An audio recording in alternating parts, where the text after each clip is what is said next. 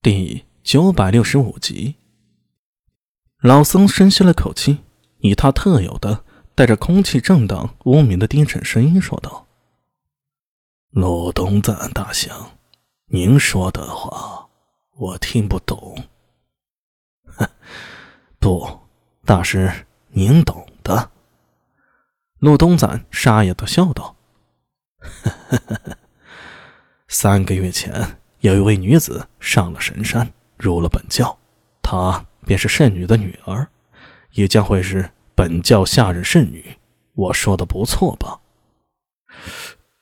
你，老僧悠长的呼吸猛地中断，像是被什么震惊之事给震慑住了。原本聂苏来到雪域神女峰之时十分隐蔽，这位吐蕃国师居然会知道得这么清楚，时间说的都分毫不差。细思下来，简直令人不寒而栗啊！本教作为象雄的国教，原本圣地有两处，一为发祥地巴颜嘎拉山，一为晋象雄古称的冈底斯山。冈底斯山是作为后来象雄王朝建立后，在冈底斯下开创的新派。翻过冈底斯山，便是尼泊罗与天竺了。冈底斯山脉有着高原最高的制高点。可以俯视整个中亚，占尽地理。这里也是后世中印巴三国交汇的边界。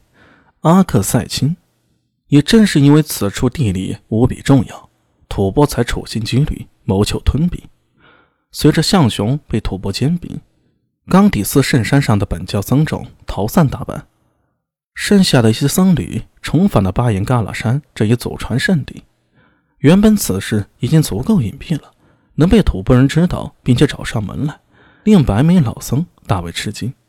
更没想到的是，对方居然知道，对方居然对本教圣女之事了如指掌。这只有一个可能，在本教核心的僧众中，有人当了叛徒。老僧白眉颤抖，难以心中震怒。巴颜大师，我的要求就这一点：你们交出新圣女，我便带兵离去；否则。只怕这千万年的神庙要毁于一旦了，还请大师慎重考虑啊！陆东赞语调平静，并没有任何做事，仿佛只是平静地叙述一个事实。而令今时今日吐蕃人的势力，在整个雪域高原已经难寻敌手，何况雪中一处小小的本教寺庙呢？苏大为的手紧握着聂苏的手。这时候，心中已经没有任何尴尬，而是凝重，手心里居然不觉得有一丝汗水。如果是普通人，敢存着动聂苏的念头，苏大伟必然会让对方后悔生在世上，就像是蝶韵，杀他或许有各种理由，但最重要的一条，他敢用计骗走聂苏，敢动自己的家人，这一点犯了苏大伟的忌讳，是他的逆鳞，所以。蝶韵死不足惜，但现在的情况不一样。陆东赞为吐蕃大将，吐蕃国今后为大唐最强大的敌人，几乎没有之一。与大唐相爱相杀，绵延百年，甚至一度攻入长安，直到唐末才随着吐蕃普赞被僧侣刺杀而轰然倒塌。话说回来，吐蕃此时强盛，野心勃勃，甚至不惜对本教动手，却没曾想到百年之后。最后一任赞普却死在僧众之手，这是否是另一种形式的轮回呢？苏大伟暗自摇头，不想那么远。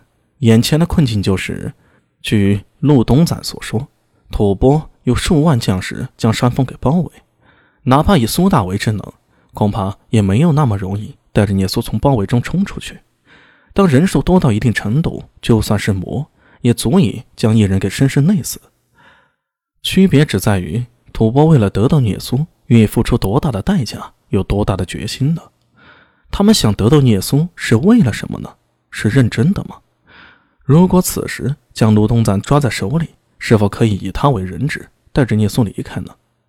不，不对，聂苏还要等他娘，现在还不能走，这是一个为难之处。就在苏大为正眉苦思时，听到那位法名为巴颜的白眉老僧缓缓开口道。我叫与吐蕃素无瓜葛，国相为何一定要我叫圣女呢？哎，不是说了吗？不动你们现任圣女吗？陆东赞叹了口气，似乎耐心已经被消磨掉了。